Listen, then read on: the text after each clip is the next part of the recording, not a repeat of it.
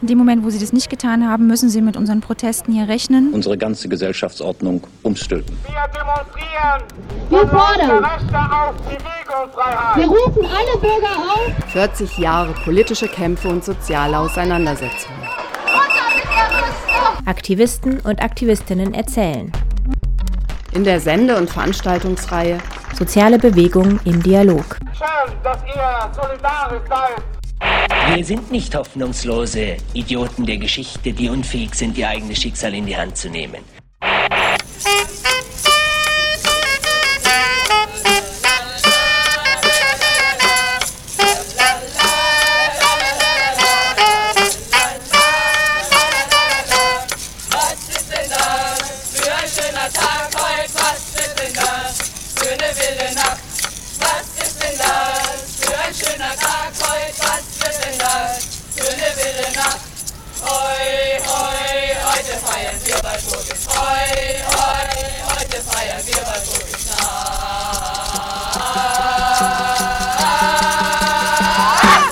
Unter dem Wahlspruch Frauen, wir erobern uns die Nacht zurück, gingen ab den späten 70er Jahren Frauen in der Walpurgisnacht auf die Straße.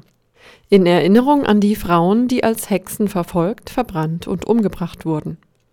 Sie wollten damit auf die Gewalt gegen Frauen heute aufmerksam machen, auf Vergewaltigungen, häusliche Gewalt und sexuellen Missbrauch. Touch Me Ihaudy ist der Titel der heutigen Sendung. Touch Me Ihaudy, eine Erfindung der Freiburger Frauenzeitung, die damit die Wehrhaftigkeit von Frauen zum Ausdruck bringen wollte. In Freiburg gab es vielerlei Projekte, die die Verteidigung des Körpers von Frauen in den Mittelpunkt ihres Engagements stellten. Immer ging es dabei darum, den Körper gegen Zugriffe von außen zu schützen, das Recht über diesen eigenen Körper auch selbst und ganz allein bestimmen zu können.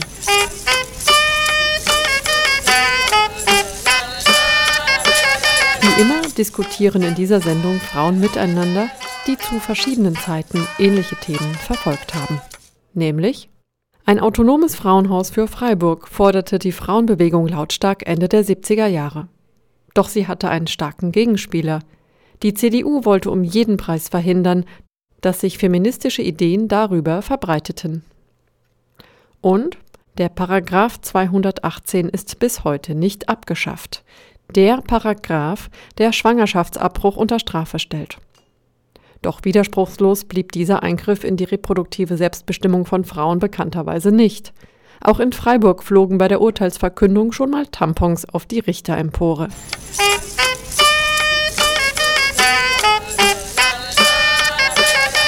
Zu Hause. Das eigene Bett, die vertrauten vier Wände, Geborgenheit, Wärme, Sicherheit. Für mindestens jede vierte Frau treffen diese Assoziationen nicht zu, weil sie genau dort beschimpft, bedroht, getreten, eingesperrt, von ihrem Lebenspartner vergewaltigt und im schlimmsten Fall totgeschlagen wird. Die Frauenbewegung der 70er Jahre wollte die Gewalt innerhalb der Familie sichtbar machen, aus der Tabuzone heraus an die Öffentlichkeit zerren und sie wollte die betroffenen Frauen schützen an einem Ort, an dem sie verschnaufen, ihre Gedanken ordnen und ein neues Leben beginnen können. Frauenhäuser gibt es heute immerhin in allen größeren Städten, in Freiburg seit 1980. Damit war es eines der frühen Frauenhäuser in der BRD. Eingebracht hatte die Initiative der Verein Frauen helfen Frauen, ein Zusammenschluss verschiedener Gruppen aus der Frauenbewegung. Wichtig war ihnen, autonom sollte das Haus sein, von Frauen für Frauen. Autonom ist es heute aber nicht. Warum? Zwei der damaligen Initiatorinnen und eine junge Historikerin haben über die Anfänge der Initiative diskutiert. Ich begrüße hier im Studio Anna-Christine Ludwig. Sie hat Mitte der 70er Jahre den Arbeitskreis Sozialdemokratischer Frauen wieder neu gegründet, eine der wichtigen Initiatorinnen des Frauenhauses damals. Ähm, beruflich hat sie als Kranken Kinderkrankenschwester gearbeitet. Und das Thema äh, Frauen hat sie auch ihr ganzes Leben lang in verschiedener Art und Weise begleitet. Unter anderem ist sie Gründerin der SC Hexen, des ersten Frauenfanclubs in Freiburg. Ähm, dann Regina Schaber. Sie ähm, hat seit 1976 als Anwältin gearbeitet und war eine der ersten Anwältinnen für Familienrecht seit 1997. Außerdem ist sie Gründungsmitglied des Runden Tisches gegen häusliche Gewalt gewesen, woraus das Freiburger Interventionsprojekt gegen häusliche Gewalt hervorgegangen ist und ähm, ist Mitgründerin des Trägervereins Anlaufstelle für vergewaltigte Frauen, heute Frauenhorizonte. Und sie war, und deswegen ist sie heute hier, eben auch eine der wichtigen Initiatorinnen des Frauenhauses. Dann ähm, Johanna Gregetz. Sie hat das Frauenhaus nicht mit, mit initiiert, sondern sie hat zum Frauenhaus geforscht. Sie hat gerade ihre Magisterarbeit ähm, abgegeben mit dem Titel Von der Idee Frauenhaus Freiburg zur Gründung des Frauen- und Kinderschutzhauses in Freiburg. Gewalt gegen Frauen als Thema der neuen Frauenbewegung. Im Fach Wirtschafts- und Sozialgeschichte. Im Nebenfach hat sie neuere deutsche Literaturgeschichte und Gender Studies studiert. Schön, dass ihr da seid. Die erste Frage geht äh, an euch beide. Ich damals, Mitte der 70er Jahre, gab es, es war eine sehr bewegte Zeit. In der Frauenbewegung waren sehr viele verschiedene Themen ähm, groß. Warum habt ihr euch damals entschieden, euch ähm, mit allem in dieses Frauenhaus zu werfen, also euch dafür einzusetzen, dieses Frauenhaus zu gründen? Ja, ich kann vielleicht meine äh, Motivation sagen. Ich hatte zur Freiburger Frauengruppe eigentlich immer Kontakt und ähm, aus meinen beruflichen Erfahrungen, ähm, also ich habe auch äh, früh schon Familienrecht auch gemacht und ähm, da spielte häusliche Gewalt eben auch immer wieder in meiner Arbeit eine Rolle. Und äh, gleichzeitig war natürlich bekannt, dass also in Berlin die Initiative ausging überhaupt für das erste deutsche Frauenhaus. Und ähm, das machte deutlich, dass eben eigentlich in jeder Stadt so etwas gebraucht werden würde. Ja, wir hatten äh, als ASF damals ja auch äh, sehr viele Themen, zum Beispiel den Paragraph 218, der, äh, wo wir gegen Sturm gelaufen sind und auch viel gemacht haben. Und dann kam auch äh, ich meine aus England damals äh, auch diese, dieses Thema Gewalt gegen Frauen und ich selber durch meinen Beruf auch habe auch viel erlebt, Gewalt gegen Kinder, was ja heute wieder ein, ein sehr dramatisches Thema ist. Und wir wollten einfach da was machen und sind dann eben auch auf die Frauen, äh, Frauenzentrum zugegangen und äh, haben äh, diesen Verein Frauen helfen Frauen mitgegründet. Das war dann der Beginn eigentlich dafür. Ähm, Johanna, du hast äh, über 35 Jahre später dich sozusagen an die Quellen dieser Initiative zurückbegeben. Was hat dich dazu gebracht, dich mit dem Thema zu beschäftigen? Ich habe mich schon immer sehr für die Frauenbewegung, vor allen Dingen für die neue Frauenbewegung interessiert, habe aber nie ähm, meinen Blick auf das Thema Gewalt gerichtet, weil ich das eher als ein Randthema empfunden habe, beziehungsweise als ein Thema, das mit mir nicht viel zu tun hat. Und ähm, dann kam von einer Historikerin die Idee, mich mit dem Frauenhaus Freiburg auseinanderzusetzen. Und mittlerweile bin ich sehr froh darüber, weil ähm, mir die gesellschaftliche Dimension des Themas klar geworden ist. Ja. Du sagst, du hast äh, das Thema Gewalt nicht als äh, etwas empfunden, was, was mit dir zu tun hat. Ist es, findest du, das ist typisch für deine Generation? Ist es nicht mehr so ein großes Thema in der feministischen Bewegung oder auch Öffentlichkeit? Ich denke, es ist überhaupt kein Thema. Also ich merke das in meinem Bekanntenkreis und Freundeskreis. Wir sind mit, der, mit dem Bewusstsein aufgewachsen, dass es ein Frauenhaus gibt, von klein auf. Also dass den Frauen geholfen wird, wenn sie Hilfe brauchen. Aber in welch großem Ausmaß diese Gewalt in der Gesellschaft nach wie vor stattfindet, äh, das ist überhaupt nicht bekannt. Also ich meine, ich darf nur daran erinnern, dass äh, ich meine letztes Jahr veröffentlicht worden ist die UN-Studie zu Gewalt gegen mhm. Frauen und da ist das Ergebnis, dass etwa jede dritte Frau genau. von ja. Gewalt in ja. der Partnerschaft betroffen, betroffen ist. ist. Genau. Und das sind auch vergleichbare Zahlen in Deutschland. Auf jeden Fall. Und das hat sich, die Gewalt ist auch nicht zurückgegangen. Das mhm. habe ich auch im, im Zuge meiner Forschung festgestellt. Es gibt jetzt zwar die Frauenhäuser, wo die Frauen Hilfe bekommen, aber die tatsächliche Gewalt ist nicht zurückgegangen. Genau, Aber das sind so zwei Dimensionen, ne? das, die, also die Präsenz, die, die Präsenz des Themas ähm, einerseits und wie wird es aber auch in der Öffentlichkeit oder vielleicht auch in der bestimmten Generation, Generation rezipiert oder darüber mhm. gesprochen. Und was man vielleicht auch noch sagen muss, also nach den bundesweiten Kriminalstatistiken ist es so, dass etwa um die 130 Frauen pro Jahr durch Partnergewalt sterben. Und zwar nur so durch vorsätzliche Tötungsdelikte, also Mord und Totschlag. Mhm. 1976 hatte das Sozialministerium Baden-Württemberg die Einrichtung von Frauenhäusern offiziell als nicht notwendig betrachtet. Das heißt, eure erste Aufgabe war es eigentlich überhaupt, ähm, diese Notwendigkeit nachzuweisen. Wie seid ihr da vorgegangen? Also wir sind damals auch zu Frauenärzten gegangen und haben nach dem Thema äh, gefragt und geforscht. Es waren auch etliche, die uns sehr bereitwillig Auskunft gegeben haben, das aufgeteilt auf mehrere.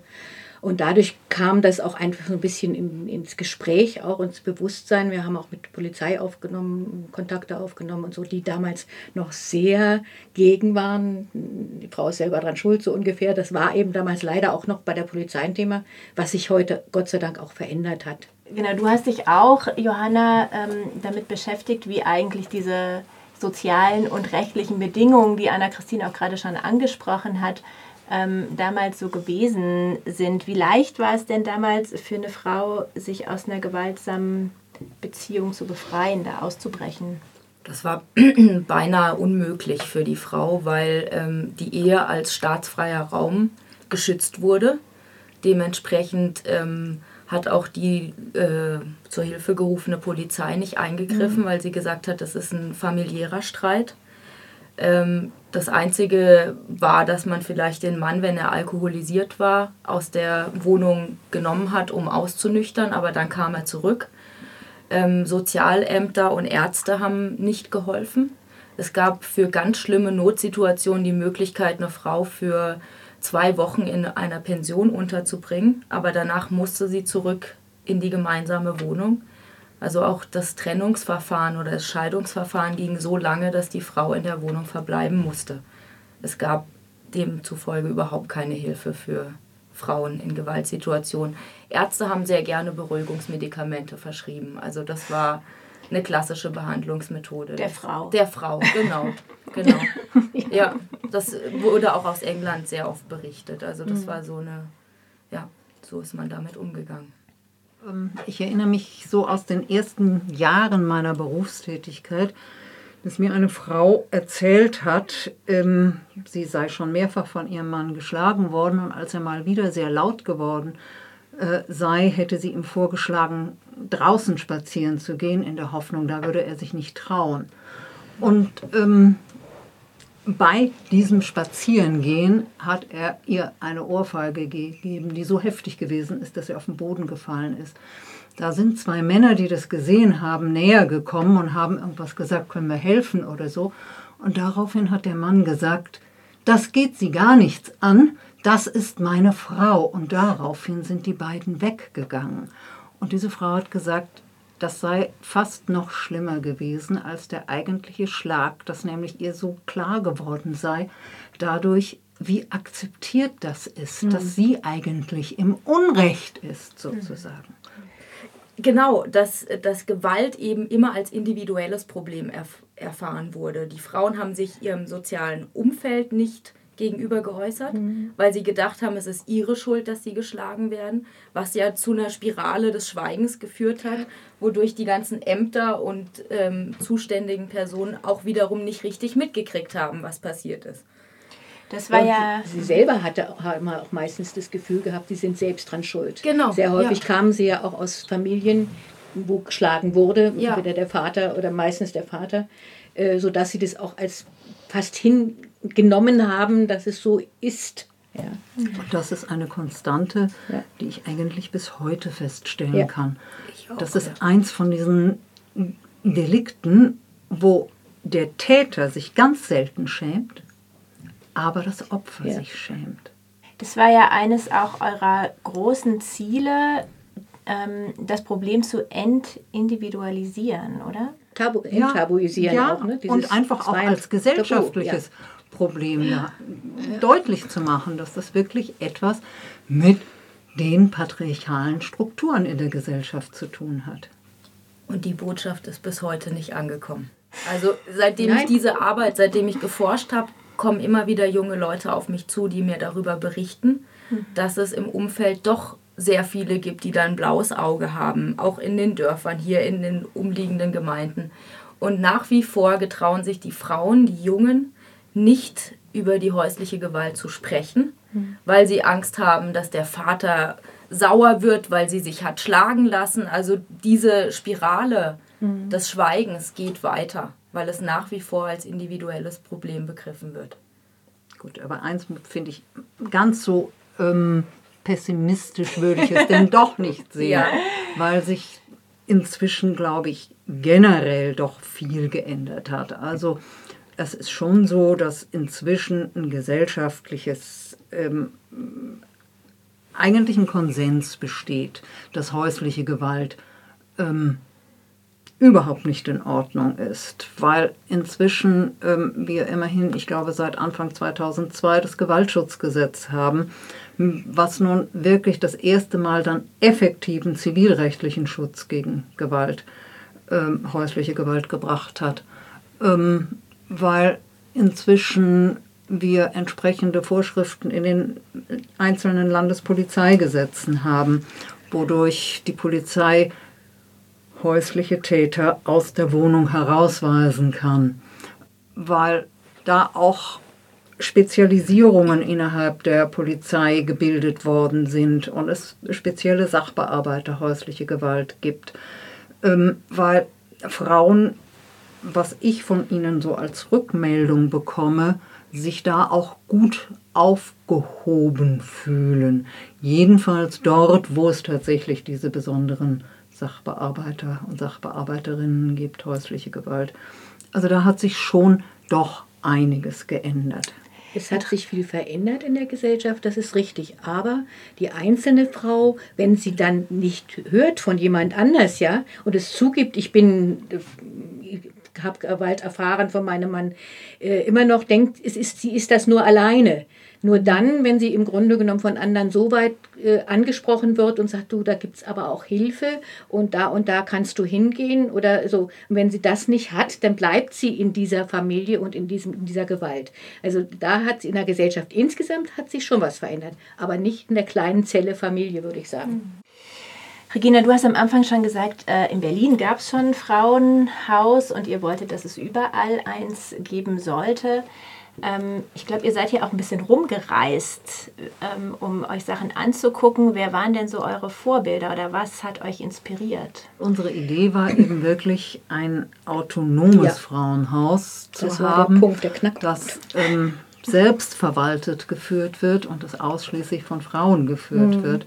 Und wo es einerseits natürlich um die individuelle Hilfe ging, aber insbesondere auch als Hilfe zur Selbsthilfe und ähm, mit einem emanzipatorischen Ansatz mhm. und andererseits natürlich auch wirklich das Problem gesellschaftlich ins Bewusstsein zu rufen. Ihr habt ähm, angefangen mit dieser Fra Frageaktion bei Frauenärztinnen, Ärzten, Polizei und so weiter ähm, und habt dann eine ziemliche Kampagne gestartet, um dieses Thema in die Öffentlichkeit zu bringen. Wie seid ihr da vorgegangen? Ich muss ehrlich sagen, das habe ich jetzt nicht mehr so in meinem Gedächtnis. Das ist ja immer ein paar Jahrzehnte her. das stimmt, ja. Ich würde es nicht als Kampagne bezeichnen. Also es gab eine sehr engmaschige Berichterstattung in den Lokalmedien. Mhm. Vor allen Dingen äh, über, den, über die ähm, Diskussion innerhalb des Gemeinderates mit den verschiedenen Aktivistinnen und vor allen Dingen auch mit der Gralle, die da die Gruppe ja. alleinstehender Eltern, die unbedingt zu erwähnen ist, weil die ja seit 75 sich um ähm, Frauen aus Gewaltbeziehungen gekümmert haben. Die hatten auch eigene Wohnungen damals. Es war die Frau Offermanns, die da sehr aktiv war in Landwasser und die auch in ihren eigenen Wohnungen äh, Frauen aufgenommen haben mit ihren Kindern. Also da ist eine unglaubliche Basisarbeit, sag ich jetzt mal, äh, gewesen von der Gralle. Genau, ja. ja. Genau, die Grale, die haben sich ja ähm, auch mit euch zusammengeschlossen. In dem Moment, glaube ich, als ihr den Antrag auch gestellt habt Ja. im Gemeinderat für eine Finanzierung eines Frauenhauses. Du hast jetzt gerade schon gesagt, äh, genau, es gab eine engmaschige Medienberichterstattung. Wenn du das so nachvollziehst, die verschiedenen Berichte, die es gegeben hat, wie ist es denn gelungen, dieses Thema in den öffentlichen Diskurs zu bringen? Also jetzt rückblickend muss ich sagen, dass vor allen Dingen am Widerspruch der CDU Mhm. Ja. sich dieses Thema hochgespielt hat und dadurch eben ständig auch in den Medien war, weil immer wieder neue Ja. Vorschläge kamen und interessant ist bei der Berichterstattung, dass sie erstmal sehr pro Frauenhaus war Mhm. und sich dann doch schnell auf die Seite der CDU geschlagen hat. Da waren dann auch relativ fiese Überschriften bisweilen. Also nicht Hass säen, sondern die Partner wieder zueinander bringen, weil die CDU eben gegen dieses autonome Frauenhaus war. Genau, da sind wir jetzt im Zentrum äh, der, des damaligen Konfliktes angekommen. Genau, die, die CDU hatte sich sehr früh schon gegen ein autonomes äh, Frauenhaus ausgesprochen, weil sie befürchtete, dass dort feministische Leitideen Platz greifen könnten. Das ist natürlich was Furchtbares. Ihr habt im April 78 ein Konzept vorgelegt, was äh, im Gemeinderat diskutiert wurde. Und vier Monate später hat die CDU ein Alternativkonzept vorgelegt ähm, mit der Überschrift Haus der Frauenhilfe. Und ähm, das wirkt tatsächlich auch zu größeren Teilen von euch abgeschrieben. Aber ihr habt dieses Konzept trotzdem abgelehnt. Warum? Also eine von den wesentlichen Gründen dafür war, dass ähm, es klar war, die Stadt wollte das sozusagen in eigener Regie machen, äh, in Zusammenarbeit vielleicht noch mit irgendwelchen Wohlfahrtsverbänden. Ähm, und für uns schien das damals absolut unmöglich. Dass, also wir dachten damals, wenn man bewusst sich nur auf die Seite der Frauen stellen will, dann sollten auch nur Frauen Träger, in der Trägerschaft sein. Das war eigentlich der Knackpunkt, an dem das dann auch auseinanderging. dieses nicht Hasseln, sondern und so weiter, das bezog sich ja auch auf ähm, einen bestimmten Teil ihres Konzepts, nämlich dass das eigentliche Ziel eben die Wiederaufnahme der Beziehungen mit einer gemeinsamen Therapie sein sollte. Inwiefern hat sich dieses Ziel auch von euren unterschieden? Das ist ja eigentlich ein Grundprinzip, dass erstmal das Opfer, die Frauen äh, im Grunde genommen erstmal für sich entscheiden sollen, was will ich und denen auch den, die Möglichkeit zu kriegen, diese Entscheidung zu fällen. Das kann ich ja nicht, wenn ich gleichzeitig immer wieder den Mann dabei habe, der dann sagt, aber äh, du bist ja eigentlich zurechtgeschlagen worden, sage ich jetzt mal im übertragenen Sinne. Also diese Angst, auch dieser angstfreie Raum, der musste auch kommen. Ja? Und da hat ein Mann eben nichts zu suchen, weil die die Männer natürlich dann einfach jeder, egal welcher Mann, es war ein Mann, ja, ob es nun sein, der eigene ist oder ob es andere sind, die Assoziation zum Mann, äh, die musste raus aus, dieser, aus diesem Bereich. Ich sehe das ähnlich, wobei ich allerdings auch sagen muss, was wir, wo wir vielleicht damals auch ein bisschen naiv gewesen sind, Mhm. das ist, wie ähm, unglaublich schwer das für eine Frau ist, sich aus einer Gewaltbeziehung Mhm. ähm, zu Ja, lösen. das stimmt. Ähm, weil da ja doch häufig auch ähm, möglicherweise jahrelang so etwas äh, stattgefunden hat und das ja auch dermaßen ähm, mh, das eigene Selbstbewusstsein, das Selbstwertgefühl untergräbt, ähm, dass es einfach ganz schwer ist, da auch einen Schluss zu machen. Und dass wir ähm, das vielleicht damals einfach gar nicht so gesehen haben. Wir haben, glaube ich, ähm, einfach erwartet, wer geschlagen wird, der wird diese Beziehung beenden wollen. Ja? Ja, wobei es natürlich schon auch ein bisschen diese Entwicklung, dass die Frauen, hat man ja auch erwiesenermaßen, sind die ja sehr häufig erst noch mehrere Male wieder zum Mann zurückgekommen, nochmal ins Frauenhaus zurück. Also dieser Abnabelungsprozess, sage ich jetzt mal, äh, der dauert. Und ähm, ich glaube, da haben wir da eigentlich gar nicht drüber nachgedacht, sondern wir Mhm. wollten einfach dieses autonome, Männer haben da nichts zu suchen. Ähm, das war unser, unser Grundprinzip. Ja? Und deswegen sind wir dann auch aus diesem neuen Konzept äh, ausgetreten.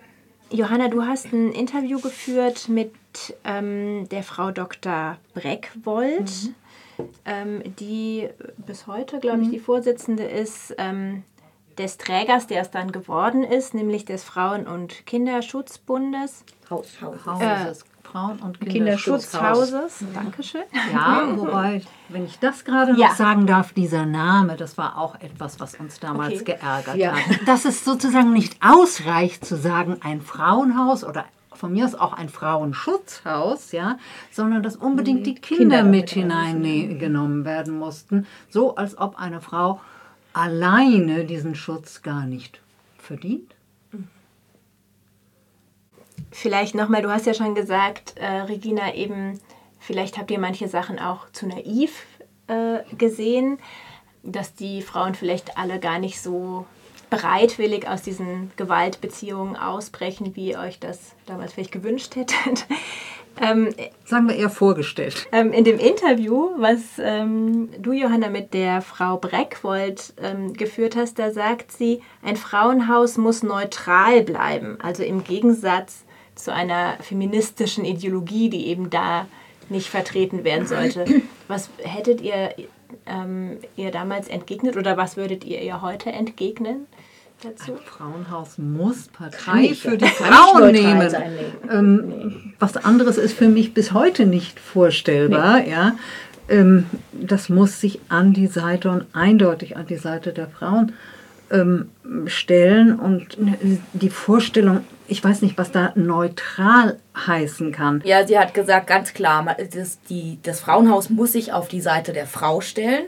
Und mit neutral meinte sie eben nicht autonom feministisch, sondern neutral im Sinne von ohne politische Ideologie, mhm. wobei sie die feministische Richtung der 70er Jahre auch als Ideologie eben unneutral kennzeichnet, mhm. genau.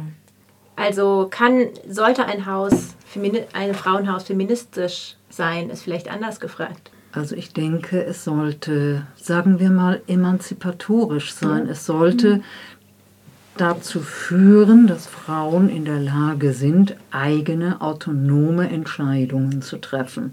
Und ähm, es zu diesen autonomen Entscheidungen kann auch gehören, noch einmal eine Beziehung wieder einzugehen, ähm, in der Hoffnung, dass sich da etwas ändert. Ähm, also das heißt, bestimmt würde ich heute sagen, kann man niemandem vorschreiben, ähm, schick den in die Wüste, ja, das geht einfach nicht. Wie schätzt ihr als Aktivistin und wie schätzt du, Johanna, als Forscherin den Erfolg der autonomen Frauenhaus-Initiative heute im Rückblick ein? Also ohne uns wäre das wahrscheinlich mit Sicherheit nicht in der Zeit geschehen. Vielleicht später, okay, weil die Gesellschaft sich natürlich immer verändert. Aber ähm, also mit Sicherheit nicht in den 70er Jahren schon. Davon gehe ich, bin ich überzeugt. Ich glaube auch, dass all das, was ich auch mal am, vorhin aufgezählt habe mit Gewaltschutzgesetz und so etwas, ohne Frauenbewegung mhm. überhaupt nicht zustande gekommen wäre. Andererseits will ich damit um Himmels Willen nicht sagen, also nicht, dass ich da missverstanden werde. Ich denke, dass das Freiburger Frauenhaus eine ausgesprochen gute und qualifizierte Arbeit macht, ja. Und ähm, ich finde auch die Ergänzung, die es gefunden hat durch die Beratung, ähm, und durch das Interventionsprojekt, mhm. das also die einzelnen Stellen ja auch miteinander vernetzt und für Fortbildung sorgt und so etwas, dass es durch diese Ergänzung einfach auch sehr wertvolle Arbeit leistet. Die machen eine sehr gute Arbeit. Und auch die Frau Breckwold macht da als Vorsitzende von dem Verein auch eine sehr gute Arbeit. Johanna, wie siehst du das? Ähm, ich sehe, dass die Frauenhausinitiative das habe ich auch im Fazit meiner Arbeit geschrieben, eigentlich komplett Erfolg hatte. Weil ähm, für mich haben sich die primären Ziele darin gefunden, dass a, den schutzbedürftigen Frauen ein Raum geschaffen wird, wo sie geschützt werden und b, das Thema Gewalt gegen Frauen in die Öffentlichkeit getragen wird. Und beide Ziele konnten erreicht werden. Ja. Auch wenn die Frauenhausinitiative am Ende nicht mehr in dem Haus saß oder im Gremium mitsaß, wurde genau das erreicht, was erreicht werden sollte. Über anderthalb Jahre lang wurde in der Lokalpresse berichtet über das Thema Gewalt gegen Frauen. Also für mich ein voller Erfolg aus der, aus der Metaperspektive auf jeden Fall, ja. Regina Schaber, Anna-Christine Ludwig und Johanna Kregitz diskutierten über die erste Initiative für ein autonomes Frauenhaus in Freiburg Ende der 70er Jahre. Das Freiburger Frauenhaus verfügt heute über 20 Betten für Frauen und ihre Kinder. Außerdem bietet das Interventionsprojekt Häusliche Gewalt FRIC Einzel- und Gruppenberatung für Frauen und Kinder und auch für gewaltausübende Männer an. Ihr hört Radio Dreieckland auf der 102,3. Heute folgen wir bei Soziale Bewegungen im Dialog den Kämpfen gegen Gewalt gegen Frauen und für reproduktive Rechte. Gleich fragen sich Gabriela Schlesiger und Ingeborg Fulbe, ob sich ihr Kampf gegen den Paragraph 218 gelohnt hat. Wie und ob Frauen heute mehr über ihren Körper und ihr Leben selbst bestimmen können als in den 70er und 80er Jahren. Doch zuvor der Song Hell No von der Band Totally Stressed. Hell No bezieht sich auf den Slogan No means No. Nein heißt Nein.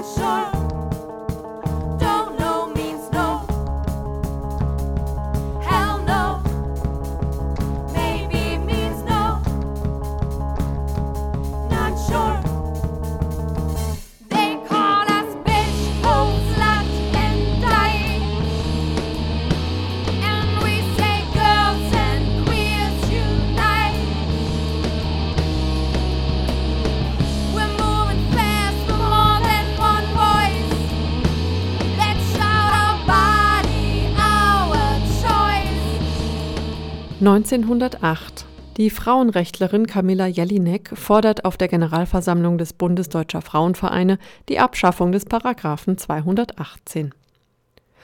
Heute, über 100 Jahre später, heißt es noch immer im Strafgesetzbuch der BRD: Wer eine Schwangerschaft abbricht, wird mit Freiheitsstrafe bis zu drei Jahren oder mit Geldstrafe bestraft.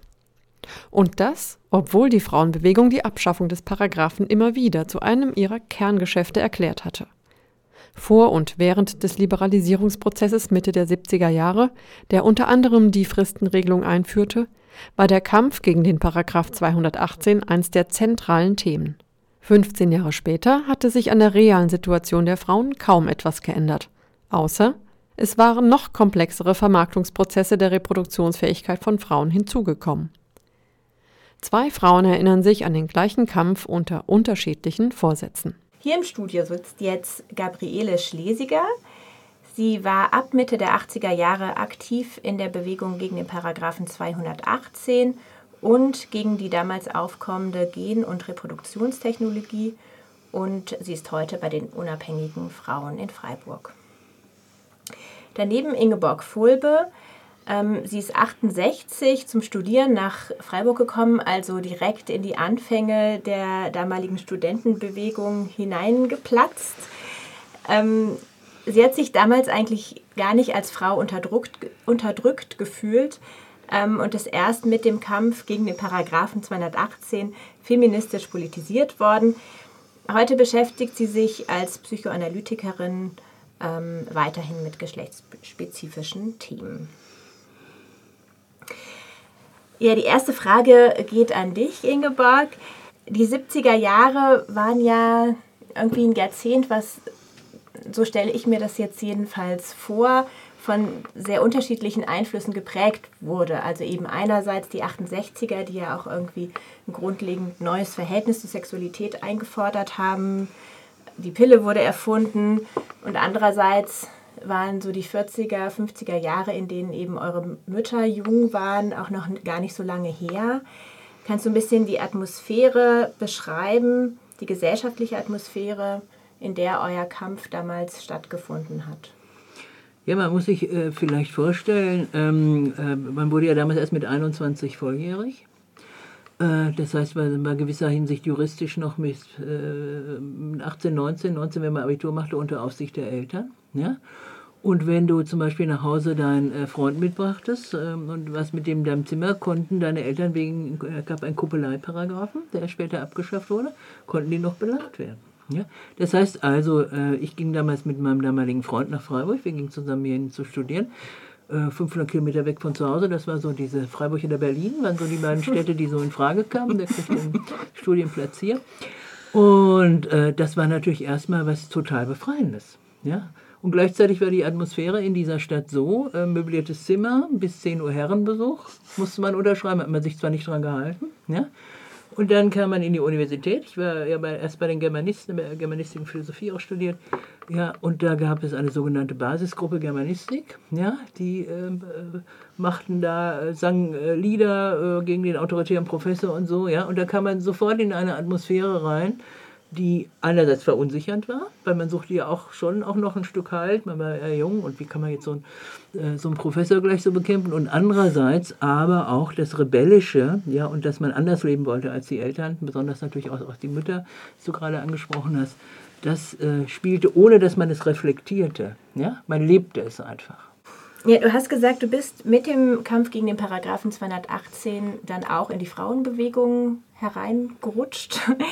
ähm, dieser Kampf hat ja irgendwie nicht isoliert stattgefunden, sondern war auch verbunden mit so einer grundlegenden Wiederentdeckung des weiblichen Körpers oder vielleicht auch so einer Wiederermächtigung. Wie habt ihr versucht, euch diese Selbstbestimmung über den eigenen Körper wieder anzueignen? Das ist insofern ein bisschen eine schwierige äh, Frage, weil ähm, die, äh, die Christiane, die ich die äh, damals kennenlernte, die auch in Biel aktiv war und die damals schon Medizin studiert hat, die war jemand, die war in Amerika gewesen und hatte diese Conscious Raising Gruppen, diese Selbstuntersuchungsgruppen. Für mich persönlich war das jetzt ehrlich gesagt kein Thema. Hm. Für mich war sowas wie, es gab die Pille, ich brauchte keine Angst haben, bei der Sexualität Kinder zu kriegen. Ich hatte einen äh, Freund, man hat aber auch mal was mit anderen ausprobiert. Also ich habe mich da durchaus nicht enteignet gefühlt. Du hast gesagt, für, für dich war die Pille ähm, eine, eine super Sache. Mhm.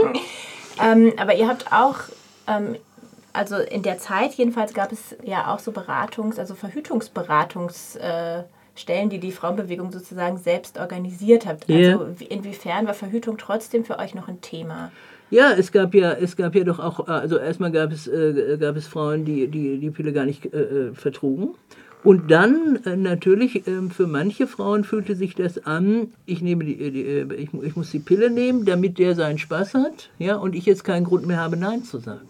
Ja, und es gab sicher auch Männer, die das ausnutzten. Ja, wieso und so kannst du auch die Pille nehmen, ja, so, also man muss sich um nichts kümmern. Nicht? Und überhaupt jetzt nur die Frau die Verantwortung hat äh, für eine Schwangerschaft. Das war ein ganz wichtiges Thema. Ja? Ihr wart auch ziemlich kritisch gegenüber Frauenärzten, oder? Frauenärzte ähm, hatten ja eher oft so einen Duktus, weiß ich, haben sie vielleicht manchmal auch heute noch, ist ja bei Medizinern oft so, dass sie nicht mit den Patienten, mit den Frauen reden, sondern über oder was zuordnen. Ne? Und es wurde natürlich als etwas erlebt Bevormundung. Aber da hätte ich gerade mal eine Frage an dich. Warst du eigentlich äh, damals dabei, wo in der Schwarzwaldstraße im Frauenzentrum und dann in der Luisenstraße sind ja ähm, Bogen verteilt worden ähm, wie ist dein Frauenarzt? Ja. Kannst du ihn empfehlen? Und es gab dann in diesen beiden Frauenzentren, erst Schwarzwaldstraße, dann Luisenstraße, wirklich Empfehlungen von Frauenärztinnen, ja. Ja. die dann auf dich eingehen, die sich Zeit nehmen für Gespräche und, und, und. Das müsste eigentlich ja auch noch deine Zeit gewesen sein. Ja, da kann ich ne? mich noch dran erinnern. Nicht? Das äh, wurde also von den sogenannten Medizinerfrauen, also den Medizinstudentinnen, die hatten das, mhm. glaube ich, angeregt. Nicht? Und auch mitentwickelt. Äh, ja, genau. Und nicht, dass wir wollen selber entscheiden, bei welchen Ärzten, ja, was habt ihr für Erfahrungen? Wir nehmen das jetzt selber in die Hand. Was tat eine Frau ähm, Anfang der 70er Jahre, wenn sie ungewollt schwanger wurde? Die, Frau wurde ja, wenn sie ähm, daran dachte, äh, also dass sie das Kind nicht bekommen kann, aus unterschiedlichen Gründen, äh, war sie ja, äh, wenn sie das umsetzen wollte, also einen Schwangerschaftsabbruch machen wollte, war sie ja in unserem Land äh, kriminalisiert. Ja? Das war ja wirklich, äh, Das heißt, sie hatte die Möglichkeit, ähm, ins Frauenzentrum zu gehen, sich Adressen zu holen, zum Beispiel. Ähm, Was für äh, Adressen Holland. waren das? Äh, Oder England war aber relativ weniger, weil da muss man ja hinfliegen, das war irgendwie komplizierter. In England war es ja auch möglich, eine Schwangerschaftsunterbrechung zu machen. Aber sonst waren es eigentlich Adressen in Holland. Utrecht und so weiter, also relativ äh, grenznah. Und auch äh, Pro Familia spielte damals schon eine Rolle. Ja? Ähm, Gab es ja schon. Wenn auch noch nicht so als Modell-Dings und so weiter. Also man kannte Ärztinnen, die da zum Beispiel arbeiten, die wussten dann darüber Bescheid. Das war dann aber natürlich nicht offiziell. Ne? Wie eng wart ihr, habt ihr euch verbunden gefühlt mit den Frauen, die ihr da beraten habt? Die jetzt im Frauenzentrum beraten. Genau. Äh, Und denen ihr Adressen gegeben habt nach Holland. Ihr habt ja auch teilweise Frauen, glaube ich, begleitet. Ja, ja. Die äh, Christiane und ich sind einmal gemeinsam mit einer äh, Frau nach Holland gefahren, haben die da begleitet. Da hat man sich ein Auto ausgeliehen von irgendeinem, der den BMW des Vaters fuhr und so. Muss man sich mal vorstellen. Ne? Sind wir da zu dritt mit einem BMW von Freiburg nach Holland. Ne? Wir zu zweit, damit wir Auto, uns abwechseln konnten im Auto fahren. Ja, das waren alles so. Äh, äh, so Sachen, nicht? Weil, weil wir natürlich die Vorstellung hatten, wie alleine man sich da fühlen kann. Also wenn jetzt nicht ein Partner, ein Freund eine, eine gute Begleitung macht, nicht wahr? Äh, dass für das Paar was Gemeinsames ist, nicht, dass wir dringend das Gefühl haben, da braucht jemand einfach eine Unterstützung. Ne? Wir hatten schon, äh, glaube ich, das Gefühl, auch wenn man äh, jetzt die Pille genommen hat, in so eine schwierige Situation können wir alle irgendwie kommen. Ja? Man kann ja auch mal die Pille vergessen oder so. Also auf jeden Fall, äh, das war ein solidarisches Gefühl. Ne?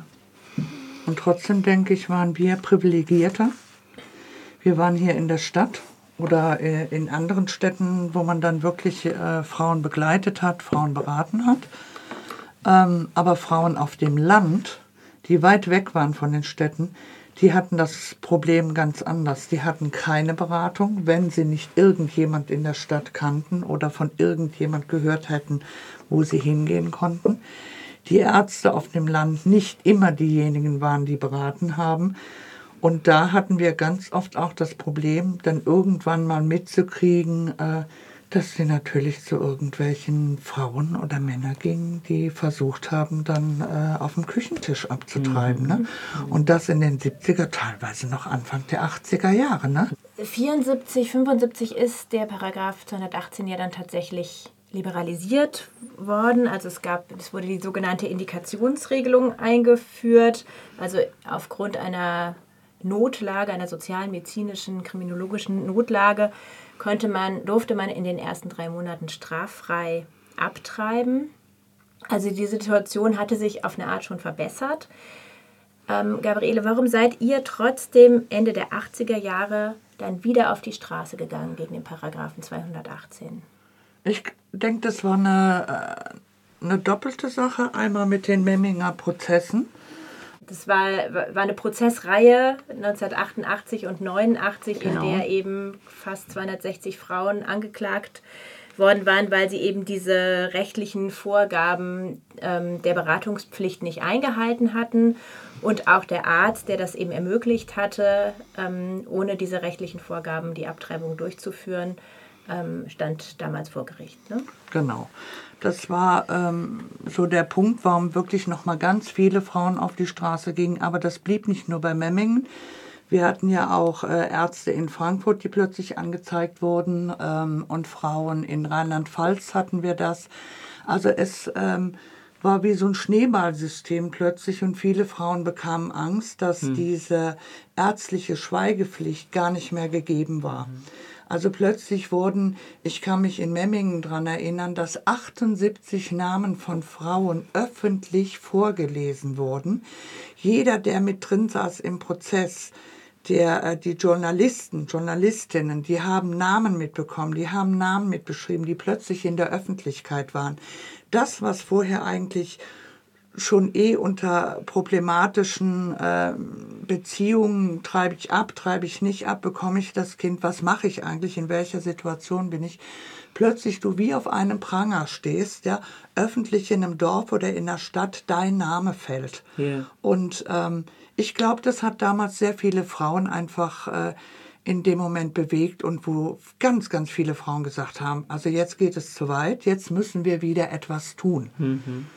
Auch Mitte der 70er Jahre gab es äh, in Freiburg einen Prozess ein, am Freiburger Amtsgericht gegen eine junge Frau, die eben in Holland abgetrieben yeah. hatte. Ihr habt diesen Prozess gestört damals. Yeah. Äh, wir haben also davon ähm, äh, Kenntnis bekommen und haben, äh, wir gehen zu dieser Verhandlung. Ja? Wir drücken aus, was wir davon halten äh, auf verschiedene kreative Weise. Ähm, und wir machen hinterher eine Demonstration durch die Stadt. Eine kettet sich an, da gibt es dann auch ähm, äh, Fotos äh, und Plakate und äh, Megafon, auch um die Bevölkerung zu, zu organisieren. Nicht? Ähm, und das Ganze war natürlich so eine, eine Mischung aus einer großen Ernsthaftigkeit vom Thema her, aber natürlich auch etwas ähm, ja, die, die, die Freude, ja, an, wir haben da Kondome zum Beispiel aufgeblasen und so weiter, nicht? Und die haben sich da richtig schon geärgert im Gerichtssaal, war so ein bisschen tumultartig.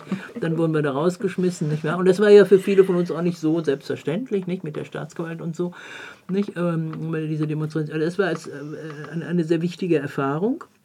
Und sehr zentral war ja insgesamt auch in der Zeit die Erfahrung, wenn wir also gemeinsam können wir etwas zustande bringen. Äh, und was den 218 betrifft, war also dieser, dieser Prozess eigentlich der Auftakt ähm, zu einer größeren Veranstaltung, die wir dann gemacht haben. Das war ein Tribunal. Das sogenannte, wir nannten das Tribunal, ja, Frauen klagen an. Genau, ihr habt damals auch bei diesem Protest äh, ein Lied gedichtet, Halleluja heißt das. Und das hören wir uns jetzt mal an. Was gehen den Papst im Vatikan denn eigentlich unsere Bäuche an, der niemals selbst ein Kind gebar? Halleluja. Willst du kein Kind, du kriegst es doch, sonst hätt die ganze Moral ein Loch. Die Lust ist schließlich zum Zeugen da. Halleluja und treibst du ab, das darfst du nicht. Kinder gebären ist Weibespflicht, später verrecken können sie ja. Halleluja. In Karlsruh sitzen der Richter acht, die halten übers Gesetz die Wacht, dass alles bleibt, wie's immer war. Halleluja. Das Frauenschick Schicksal alt bewährt, ist Kirche, Kinder, Heim und Herd, damit sollen wir zufrieden sein. Halleluja, nein. In Karlsruhe sitzen der Richter acht, und das waren nämlich eben, glaube ich, sieben Männer und eine Frau. Die halten übers Gesetz die Wacht, dass alles bleibt, wie es immer war. Halleluja, das bezieht sich darauf, dass äh, eben äh, die Liberalisierung, die 74 eingeführt worden war durch die sozialliberale Regierung damals, eben vom Bundesverfassungsgericht eben wieder gekippt worden war, 75. Also ähm, ihr wolltet jetzt auch ein Tribunal halten. War das auch Frauen klagen an. Also diesmal sind mal die, ja, genau. die anklagen. Frauen klagen an, ganz Frauen, genau. Das ist ne? die, äh, eigentlich äh, vom Sinn her richtige Betonung. Die Absicht in diesem Tribunal war, dass Frauen eben ähm, auftreten, äh, sich zeigen und vermitteln, ja, was ihnen alles vorenthalten wird und wie über sie bestimmt wird. Das war also der Sinn dieses äh, Tribunals, also eine Anklage in dem Fall nicht war, war gewissermaßen der Staat, die staatlichen Institutionen, wenn man so will, nicht wahr? Die standen gewissermaßen vor, äh, vor Gericht. Und jedenfalls, ich erinnere mich noch gut an die, äh, als wir diskutierten, wo soll das Ganze stattfinden, und dann sagte jemand Paulussaal, und dann haben wir noch gesagt, na, noch nichts, was mit der Kirche zu tun hat und so weiter. Und dann habe ich gesagt, Audimax, oh Gottes Willen, so viele Leute, ja. Und das haben wir aber durchgezogen, das waren 1200 Menschen. Das Audimax war gerammelt voll, ja. Ähm, äh, also das war eine wirklich äh, äh, großartige Veranstaltung. Wir waren ungefähr 25 bis 30 Frauen, die sich natürlich auch in Untergruppen aufgeteilt hatten mit verschiedenen ähm, äh, Darstellungsformen auch. Ja? Also es war mit einer Dia-Show, ja? es war mit ähm, ähm, Frauen, die für sich sprachen, zum Beispiel, warum ähm, ähm, mache ich eine Schwangerschaftsunterbrechung? Die einen, wo die Beziehung nicht stimmte, ja, die anderen, die vielleicht keine Kinder haben und so weiter und so weiter. Also es war auch vom, von der Art und Weise, äh, war das eben auch etwas sehr Lebendiges, sehr Kreatives. Ja? Äh, und das war richtig innovativ auch in Freiburg. Ich habe so ein paar Flugblätter durchgeforstet, die Gabriele eher aus eurer Zeit stammen, so aus den späten 80er, Anfang der 90er Jahre. Und ähm, mir ist aufgefallen, die haben schon ein bisschen anderen Schnack. Ihr werft aus einem antikapitalistischen und so einem internationalistischen Blickwinkel ähm, das Thema nochmal auf. Inwiefern habt ihr diese Debatte um den Paragraphen 218 damals nochmal neu definiert? Ich weiß jetzt nicht unbedingt, ob wir ihn neu definiert haben, aber ähm, was uns aufgefallen ist, äh, zu dem Zeitpunkt die ganze Reproduktionstechnologie und Gentechnologie, die plötzlich ganz verstärkt ähm, kam, ob das der Bundesforschungsminister Riesenhuber ist, äh, der dazu seinen Senf abgegeben hat, dass man unter bestimmten Bedingungen äh, gezielt äh, erlauben darf, dass Embryonen eingefroren werden, ähm, äh, höchstens zwei Jahre und wenn zu Forschungszwecken oder wenn sie absterben, dass man sie einpflanzen darf. Ähm, England forschte an, ähm, an den Tieren, ja, man klonte, man, ja, es war so ein neuer Aufbruch von Technologie. Aber äh, uns wollte man immer weismachen oder den Frauen weismachen, dass die ganze Reproduktions- und Gentechnologie ganz wichtig für Frauen ist. Ja? Wir können gesunde Kinder bekommen. Wir können über die Genomanalyse ähm, entscheiden, ob wir dieses Kind wollen. Man ähm, wurde immer schneller und besser in Anführungszeichen, dass man innerhalb dieser Abtreibungsindikationsfrist äh, Dinge schon feststellen konnte, dass man genau in dieser Zeit abtreiben konnte und Frauen wurden immer schneller gedrängt. Mhm. Ähm, wenn du ein behindertes Kind bekommen solltest, du hattest doch die Möglichkeit abzutreiben. Damals war sogar die Diskussion kam auf, dass man diesen Frauen keine Sozialhilfe gibt und diese Frauen auch nicht finanziell vom Staat unterstützt, weil sie hätten ja abtreiben können. Und plötzlich kam so diese sagen wir mal, Doppelmoral yeah. zustande, yeah.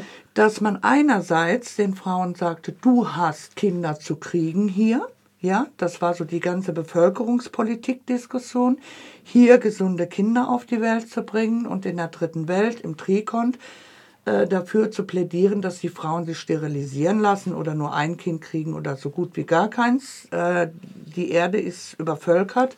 Hier Kinder ja, dort nein. Also die Frauen hatten dort gar nicht die Entscheidung. Die sollten dort zur Abtreibung gezwungen werden oder Sterilisation. Und hier war Abtreibung nicht erwünscht von gesunden Kindern. Aber ähm, wenn sie dann ähm, nicht gesund sind, in Anführungszeichen, was dann immer in der Gesellschaft definiert wird, was ist gesund oder nicht gesund, äh, dass die Frauen das dann tun sollten. Euer Hauptpunkt war ja sozusagen, dass Frauen in ihrer Gebärfähigkeit eigentlich kapitalistisch verwertet werden. Ne? Wo hat sich das besonders gezeigt, diese Verwertbarkeit? Gesunde Kinder in Anführungszeichen, die gehen dann äh, auf die, den Kindergarten, in die Schule, sie gehen in die Lehre, sie studieren, sie sind verwertbar in der Reproduktion, in der Arbeitswelt und nicht umgekehrt, da haben wir irgendwelche Menschen, die nicht funktionieren und das andere war halt BASF und andere Firmen fingen dann an, die Genomanalyse zu machen bei Leuten, die in bestimmten Firmen gearbeitet haben. Da ging es dann gar nicht mehr darum, ähm, ändere ich meine Produktionsverhältnisse, äh, versuche ich die Menschen mit weniger Chemikalien in Verbindung zu bringen, mhm. sondern man untersuchte sie über die äh, Genomanalyse, inwieweit sie auf bestimmte Stoffe reagieren und anfälliger für Krebserkrankungen später sind oder dem Arbeitgeber zur Last fallen, dem Staat zur Last fallen, dass sie gar nicht mehr eingestellt werden, sondern man ihnen von vornherein sagt, wir nehmen euch nicht. Und das fing in dem Moment in der USA an. Da hatten ganz viele Firmen schon die Genomanalyse, wo sie wirklich in solchen brisanten Firmen ähm, Technologiefirmen schon Menschen untersucht haben und schon selektiert haben. Ja, und gesagt Also haben, geguckt euch haben, wer nehmen passt wir, dazu und wer Wer nicht. passt dazu Mhm. und nicht ich ändere etwas Ja. im Umweltschutz Ja. oder in den Mhm. Arbeitsbedingungen, Mhm. sondern ihr passt und das kommt uns billiger, als Mhm. wenn wir euch haben, ihr seid nachher krank, arbeitslos und ihr Mhm. kostet uns nur Geld. Apple und Google haben ja ähm, vor wenigen Tagen angekündigt, dass sie äh, Frauen Social Freezing ermöglichen, also das Einfrieren der Eizellen, um ihre Karriere äh, in den wichtigen Jahren der 30er nicht zu gefährden und das Kinderkriegen sozusagen auf später zu verschieben. Hat diese Ideologie also gesiegt? Ich würde sagen, ein Stück weit schon, weil es war ja relativ still drumherum, weil In-vitro-Fertilisation, Genomanalyse, all das haben wir tagtäglich gehabt. Da hat schon keiner mehr drüber geredet und ich glaube, die Diskussion, äh, was heißt gesiegt, ich würde eher sagen, wir haben ein Stück weit verloren an dem Punkt, dass wir das gar nicht mehr so Öffentlichkeit, äh, öffentlich wirksam machen konnten. Ähm, klar, wenn eine Frau einen Wunsch nach einem Kind hat, dann will ich ihr das nicht verwehren, aber die Industrie hat einen Zweig daraus gemacht. So. Und äh, genauso jetzt, wenn Google oder andere Firmen ankommen und sagen, ihr könnt ja hier eure ähm, Eizellen einfrieren, äh, damit ihr dann später doch noch Kinder bekommt, dann heißt es ja im Grunde genommen nichts anderes. Ich bestimme über dich. Nicht die Frau entscheidet mit ihrem Partner oder Partnerin, jetzt wollen wir ein Kind, ja? Jetzt ist für uns die Entscheidung gekommen, sondern wenn ich Karriere machen will, wenn ich alles unter einen Hut kriegen will, bin ich ja schon fast gezwungen, in den nächsten Jahren zu sagen, okay, ja, ich lasse es einfrieren. Was dann vielleicht passiert, ja, oder ähm, was da für Krankheiten oder Nicht-Krankheiten oder sonst was entstehen, das wissen wir ja alles gar nicht. Ja, wenn ich äh, da eins äh, zu ergänzen darf, ich glaube, es hat zwei Aspekte. Es hat auf der einen Seite den Aspekt ähm, ähm, zu suggerieren, alles ist möglich. Ja? Mhm. Und die Frau, die nicht alle Möglichkeiten wahrnimmt, die macht was verkehrt. Ja? Also das schafft von daher Eindruck. Und es geht um die Verfügung und es gibt eine Tendenz im Moment, also schon seit einiger Zeit. Äh, jede Woche erscheint mindestens ein Artikel in der Süddeutschen Zeitung Wissen, da ist ja immer die Wissenschaft die sogenannte, was alles inzwischen genetisch ist. Gestern lese ich in der Süddeutschen Zeitung, wie jemand auf Placebo reagiert, also Medikamente, die keinen Wirkstoff haben. Auch das sei genetisch, hätten jetzt wieder drei Harvard-Professoren herausgefunden. Also da ist ganz eindeutig, je mehr wir der Genetik zuordnen, ja, Mhm. also wen jemand liebt, ja, wie er sich äh, sexuell identifiziert, ja, äh, sonstiges, ja, alles Genet, dann können wir natürlich anfangen, mit den Genen zu manipulieren. Also es geht um eine enorme Industrie und um einen enormen Versuch, Herrschaft zu erlangen. Wir haben jetzt einen großen Bogen gespannt. Ähm, wenn, wir, wenn ihr jetzt nochmal zurückguckt auf euren Kampf äh, gegen den Paragraphen 218 und was damit verbunden war an Kampf für, für Selbstbestimmung über Reproduktivität, wie erfolgreich schätzt ihr euren Kampf ein? Ja, man muss es schon vielleicht im Kontext sehen ähm, der gesamten ähm, ähm, Bewe Aufbruchsbewegung damals. Also, dass eine neue Generation von Frauen in dem Fall, aber überhaupt eine neue Generation hingegangen ist und gesagt hat, wir lassen es nicht mehr zu, dass alles über uns bestimmt wird. Das hat natürlich schon einerseits eine große Veränderung im sozialen Klima gebracht. Also, das muss man schon sagen. Äh, insofern ist es ein, ein, ein Erfolg gewesen, abgesehen von der realen Veränderungsparagraphen. Andererseits ja, sind aber die, ähm, die Bestrebungen und die ständige Bombardement, was heißt es, eine Frau zu sein, was ist eine richtige Frau, sind so gewaltig und so stark, ja, dass ich weder heute an der Universität, da steht ja niemand mehr auf, und äh, was die da eigentlich für einen Quatsch erzählen. Ja, also die ganze Bologna-Zerrissenheit, also diese Veränderung des Studiums, ja, führt, hat ja die Funktion, dass man möglichst nicht mehr selbstständig denkt. Ja, ja äh, und diese Normierung, ja, also ähm, jedes Magazin von anspruchsvollen Zeitungen besteht zu 90 Prozent aus Mode seit zwei Jahren. Ja? Also die Beschäftigung mit dem Äußeren, Druck auch, was richtig und was falsch ist, ja, und wie man, die ist so ungeheuerlich heute auf die jungen Frauen, finde ich. Also stärker als zu meiner Zeit. Also so ist jedenfalls mein Eindruck. Ich würde gerade sagen, wir gehen ganz stark wieder zurück. Ich würde mir wirklich wieder wünschen, es würde so einen Aufschrei geben. Ja, so jetzt mit Anne Wiezorek, ja, Hashtag Aufschrei, dass wir einfach wieder an so einen Punkt kommen, wo doch mehr einfach sagen, halt, stopp mal, jetzt reicht's. Jetzt reicht's. Ingeborg Fulbe und Gabriela Schlesiger über ihren Kampf gegen den Paragraph 218. Einen Kampf, der weitergeht. Kürzlich erst haben Abtreibungsgegner den Umzug der größten Abtreibungsklinik Baden-Württembergs verhindert. Ihr Leiter wurde als Massenmörder diffamiert und nach Drohungen zog der neue Vermieter den ausstehenden Mietvertrag für die Klinik zurück. Damit kommen wir zum Ende der heutigen Sendung. Nachhören und downloaden könnt ihr alle Beiträge auf unserer Website rdl.de slash soziale-bewegungen. Das nächste Mal hört ihr uns auf dem Sendeplatz von La Radio, dem Frauenlesbenradio, am Dienstag, den 28. April um 20 Uhr. Darin geht es dann um etwas erfreulichere Themen.